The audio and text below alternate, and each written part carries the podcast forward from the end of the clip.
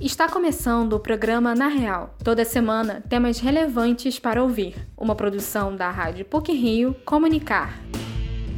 As guerras sempre deixam um rastro de destruição e provocam a morte de milhares de vidas humanas. Além disso, causam também outras consequências. É o que vamos ver no programa de hoje. Outro tema a ser abordado são os 10 anos da criação da Comissão Nacional da Verdade, instituída em maio de 2012 com o objetivo de investigar graves violações aos direitos humanos praticadas no período da ditadura militar.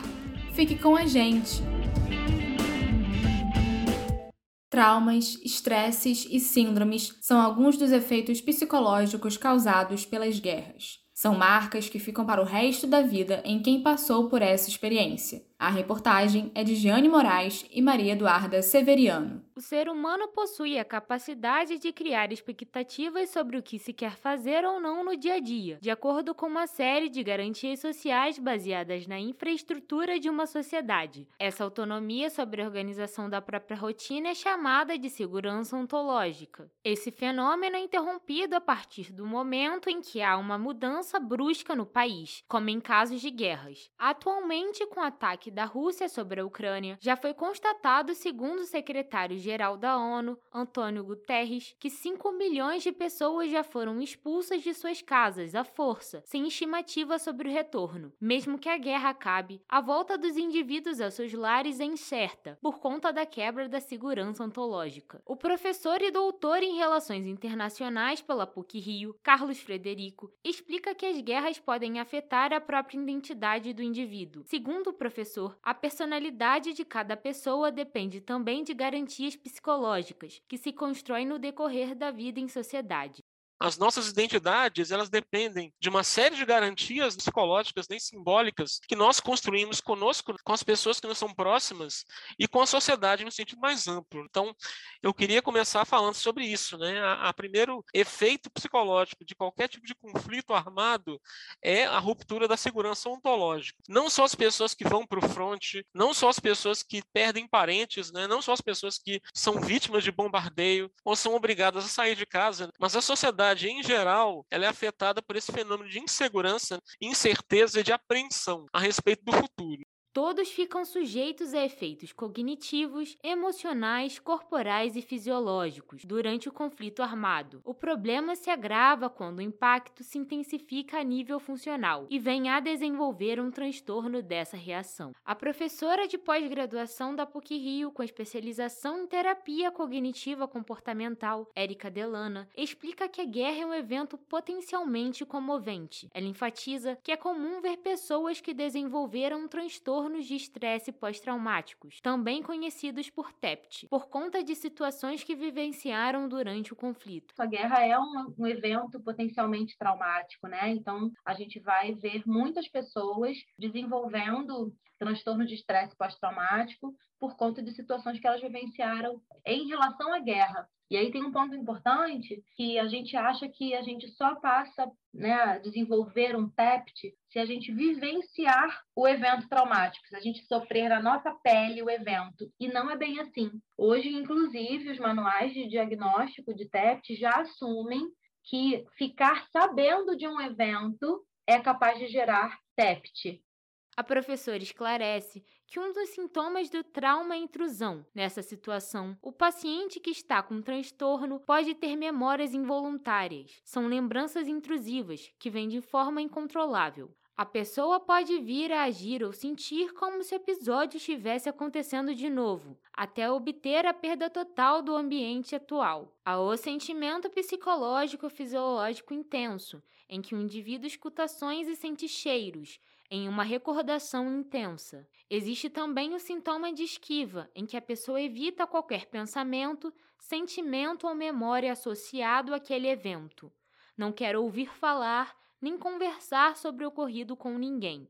Se previne de todas as maneiras, pois lembrado o acontecimento ativa sua memória. Crianças e adolescentes que vivem em situações de guerras podem desenvolver dificuldades de aprendizagem, de confiança e de expressão. O cérebro, que ainda está em desenvolvimento, pode alterar o seu funcionamento, o que gera comprometimentos cognitivos e comportamentais. Helena Antab, de 84 anos, era uma criança na época da Segunda Guerra Mundial e é descendente de poloneses. Ela conta que cresceu em ambiente familiar sem tios e primos, já que muitos morreram durante o conflito, enquanto outros viveram em campos de concentração. Dona Helena relata que seu maior sonho era se casar com alguém que tivesse uma família grande, para que pudesse se sentir familiarizada. Eu praticamente não tive uma família, né? Bom, até hoje eu sinto que eu perdi essa família que eu tinha. E que é sempre importante, mesmo que você às vezes não se dê com um e com outro, é importante você ter esses tios, esses primos, esses, enfim. Eu sempre senti, até hoje, aos 84 anos, eu casei e eu queria ter muitos filhos e gostaria que o meu marido também tivesse uma família grande para que eu tivesse uma família.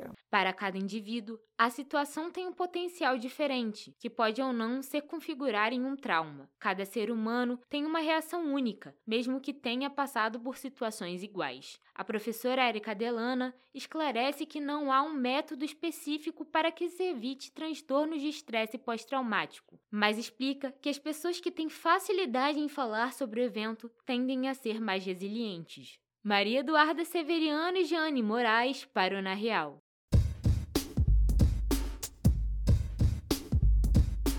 Dez anos após a criação da Comissão Nacional da Verdade, vamos saber qual é o legado e os impactos na sociedade brasileira. A reportagem é de Luiz Felipe Azevedo e Maria Eduarda Severiano. Comissões da Verdade são órgãos temporários que têm como objetivo expor crimes contra os direitos humanos. No Brasil, uma Comissão Nacional da Verdade, conhecida como CNV, foi criada pela Lei 12.528 de 2011. Instituída em 16 de maio do ano seguinte, a CNV tinha o intuito de investigar graves violações ocorridas durante a ditadura militar. O regime autoritário teve início em 1964, com o golpe que depois do presidente João Goulart, e durou 21 anos. O historiador e jornalista da agência Lupa, Rafael Capa, explica que para que se entenda os princípios norteadores da comissão, que completa 10 anos neste mês, é preciso voltar a um momento de reabertura política do país. Na transição democrática, a gente teve uma anistia ampla, geral e restrita, que na época foi amplamente comemorada porque era a volta dos exilados. Então, não se via ali a questão de que também as pessoas que praticavam torturas também estavam sendo perdoadas pelos crimes que cometeram, que tem uma diferença enorme, porque aquelas pessoas estavam representando o Estado e cometendo esses crimes. É um crime de Estado. Mas então elas também foram perdoadas naquele momento. Com esse perdão,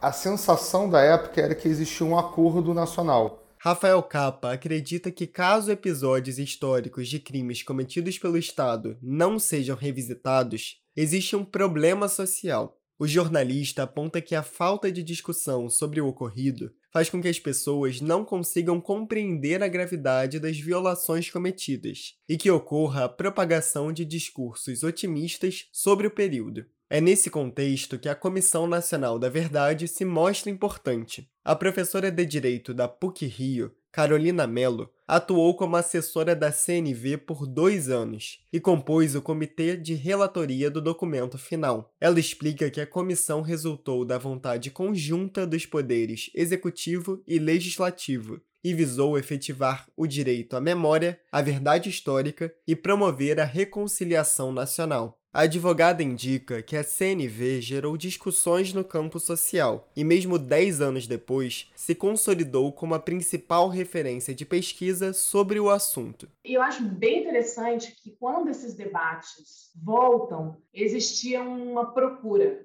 pela Comissão Nacional da Verdade. Então, é, de alguma maneira, um atrelamento à ideia de que a discussão da democracia pode ter a ver com é, o resgate do passado. Então, eu vejo que a Comissão Nacional da Verdade ela tem uma contribuição não só para o conhecimento da, do que foi a ditadura, mas em especial para uma crença de que a população brasileira quer a democracia, a população brasileira não quer a ditadura. A professora Carolina Mello destaca que a comissão provou que violações aos direitos humanos se tornaram uma política de Estado no período As ações repressivas tiveram impacto nos 434 casos de morte individualmente provados. A professora também aponta que o relatório da CNV tem um capítulo dedicado à investigação da opressão aos povos indígenas. A estimativa é de 8 mil mortos. Diante deste cenário, a advogada ressalta duas importantes consequências relacionadas à atuação da comissão.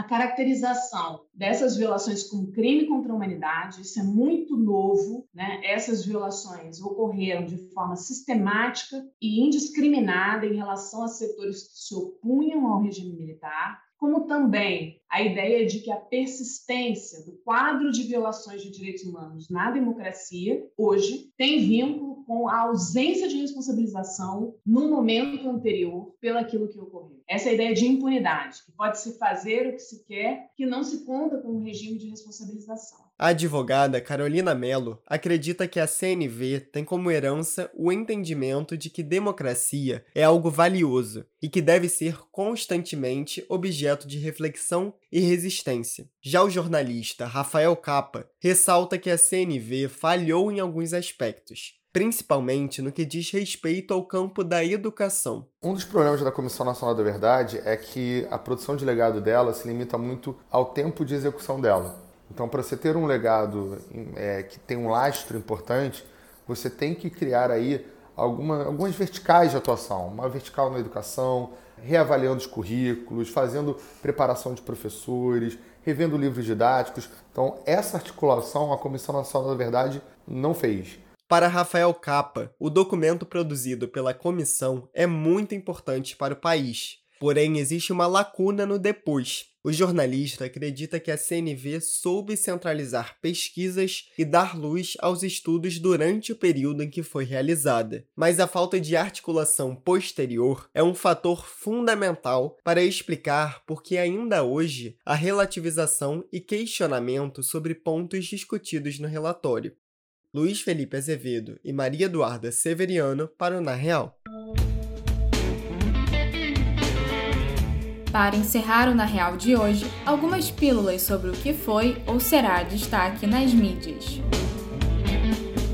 Pílulas da Semana.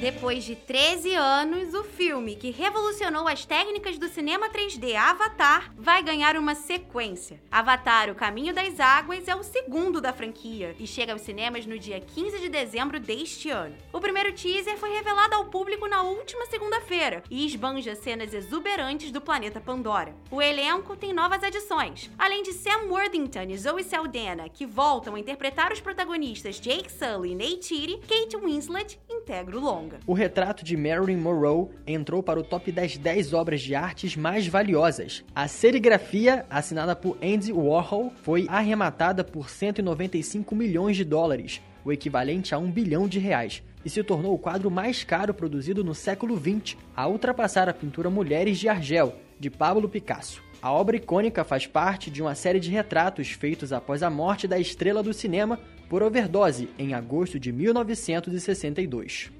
A cantora Avril Lavigne anunciou na última terça que virá ao Brasil em 2022. A turnê Love Sucks objetiva promover o álbum homônimo, sétimo da carreira da canadense. O show terá uma única apresentação no dia 7 de setembro no Espaço das Américas em São Paulo. Os ingressos vão de 150 a 731 reais e podem ser adquiridos no site Eventim. Clientes do C6 Bank poderão comprar os ingressos em uma pré-venda nos dias 13 e 14 de maio. A venda geral começa no dia 16.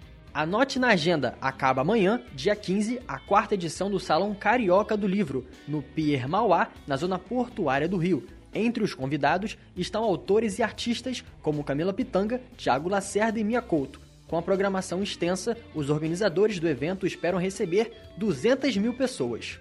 O novo filme da Marvel, Doutor Estranho no Multiverso da Loucura, arrecadou 450 milhões de dólares no primeiro fim de semana depois da estreia. O longa superou Batman, que somou 380 milhões no lançamento e ocupa o posto de maior estreia do ano. Só no Brasil, em quatro dias, a obra protagonizada por Benedict Cumberbatch levou mais de 3 milhões de espectadores aos cinemas e levantou mais de 75 milhões de reais. Por hoje é só. Esse episódio foi apresentado por Ana Luísa Barreto, com pílulas de Érica Levigar e Júlio Castro, edição sonora de Ana Luísa Barreto. O programa Na Real tem supervisão e edição do professor Célio Campos. Lembramos que a Rádio PUC faz parte do Comunicar, cuja coordenação é da professora Lilian Sabac. Até a próxima semana.